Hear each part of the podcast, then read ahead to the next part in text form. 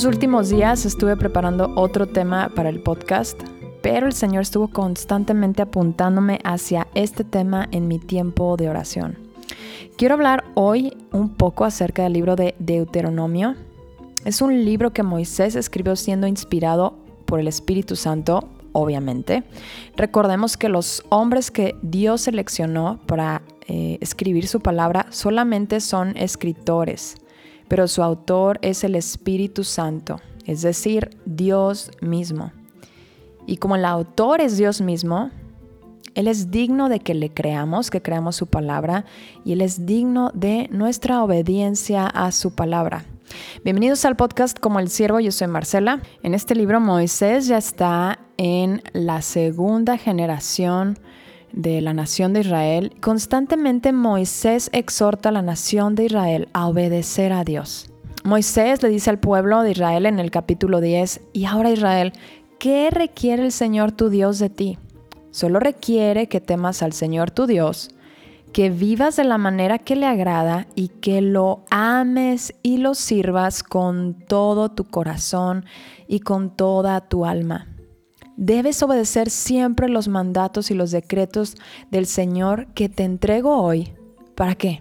Para tu propio bien. En este libro, de hecho, podemos apreciar mucho de los atributos de Dios. Deuteronomio revela que Dios es el único Dios verdadero. Revela que Él es celoso, amoroso, misericordioso y sin embargo provocado a su santa ira por el pecado.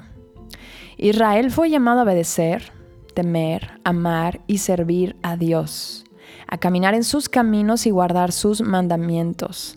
Al obedecer a Dios, su pueblo escogido recibiría bendiciones, Escúchame, hay bendición en la obediencia. La obediencia y la búsqueda de la santidad personal siempre ha estado basadas en el carácter de Dios. Por eso Él nos lo exige. Por eso nos dice, escucha, Shema, Shema Israel. Es decir, escucha Israel. Te pido esto para tu propio bien. Dios sabe que es mejor para nosotros. En el libro de Marcos, un escriba le preguntó a Jesús cuál era el primer mandamiento de toda la ley que Moisés había dado al pueblo de Israel. Y Jesús respondió, Oye Israel, es decir, Shema, escucha Israel, escucha Marcela, escucha Juan, escucha Natalia. El Señor nuestro Dios uno es y amarás al Señor tu Dios con todo tu corazón, con toda tu alma y con todas tus fuerzas. Jesús mismo en el Nuevo Testamento volvió a confirmar de qué se trata nuestra relación con Dios. ¿De qué crees que se trata? Nuestra relación con Dios se trata de amarlo. Entonces, amar a Dios es el comienzo como el final de nuestra relación con Él. Es decir, esto es ser un verdadero creyente en Dios. Esto es lo que significa ser cristiano, ser un amante de Dios. Es la actitud más definitoria que podemos expresar al explicar quiénes somos. Somos los que amamos al Dios vivo y verdadero, el único Dios verdadero que no es solo es Dios y Padre de los patriarcas, sino que es el Dios y Padre de nuestro Señor Jesucristo. Dios, el Dios verdadero trinitario. Amamos a Dios. Entonces, si alguien preguntara, si nos preguntara, ¿qué significa ser un creyente? ¿Qué significa ser, ser un cristiano? Ser un cristiano significa ser un amante de Dios. Y aunque lo amamos imperfectamente, el verdadero creyente busca y anhela amarlo perfectamente. Y quienes lo amamos, anhelamos la realización de ese perfecto amor en la gloria venidera. Ahora aquí va algo fuerte. ¿Sabes cuál es la diferencia entre un demonio y un verdadero creyente? Dice Santiago que los demonios creen en Dios y tiemblan. Pero los demonios no aman a Dios. Tú puedes creer en Dios, pero puedes no amarlo. Y eso es una gran diferencia. Eso es algo que nos dice Santiago. Y es algo que tenemos que poner atención. Amar a Dios es muy diferente a creer en Dios solamente. En 1875, un pintor llamado Marcel de Leclerc se enamoró de una mujer llamada Magdalena. Este hombre escribió 1.875.000 veces Yo te amo en francés. Hoy en día se registra como la carta más larga de amor jamás escrita. La verdad yo me pregunto cómo habrá sido correspondido este hombre o cómo habrá terminado su historia de amor. Pero imagínate que recibieras una carta de este tamaño en tu buzón por alguien que dice que te ama. Pero digamos que sus acciones realmente no demuestran ese amor que dice tener por ti. ¿Su carta es validada? Pues realmente no, obviamente no. Escúchame, Nuestras acciones realmente revelan lo que hay dentro de nuestro corazón. No es lo que decimos, no es lo que sabemos, es lo que hacemos lo que manifiesta nuestra verdadera identidad, lo que revela quiénes somos verdaderamente. Ahora, ¿cómo podemos saber que Dios nos ama? ¿Cuál es la mayor prueba de amor que Él ha hecho hacia el mundo, hacia cada uno de nosotros? Dice el apóstol Pablo que a pesar de que nosotros somos pecadores, Dios envió a su Hijo para reconciliarnos con Él. ¿No nos ha dado Dios lo mejor de Él? Y volviendo a Marcos 12, 34 y 35, que es de lo que hablaba, lo que le preguntaba el escriba a Jesús, ¿cuál es el primer mandamiento? ¿Qué significa amar al Señor tu Dios con todo tu corazón? ¿De qué estamos hablando? ¿Cuál es mi corazón?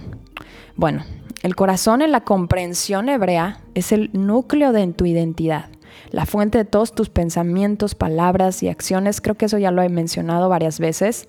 Proverbios 4:23 dice, guarda tu corazón con toda diligencia, porque de él mana la vida. Es el núcleo de tu ser.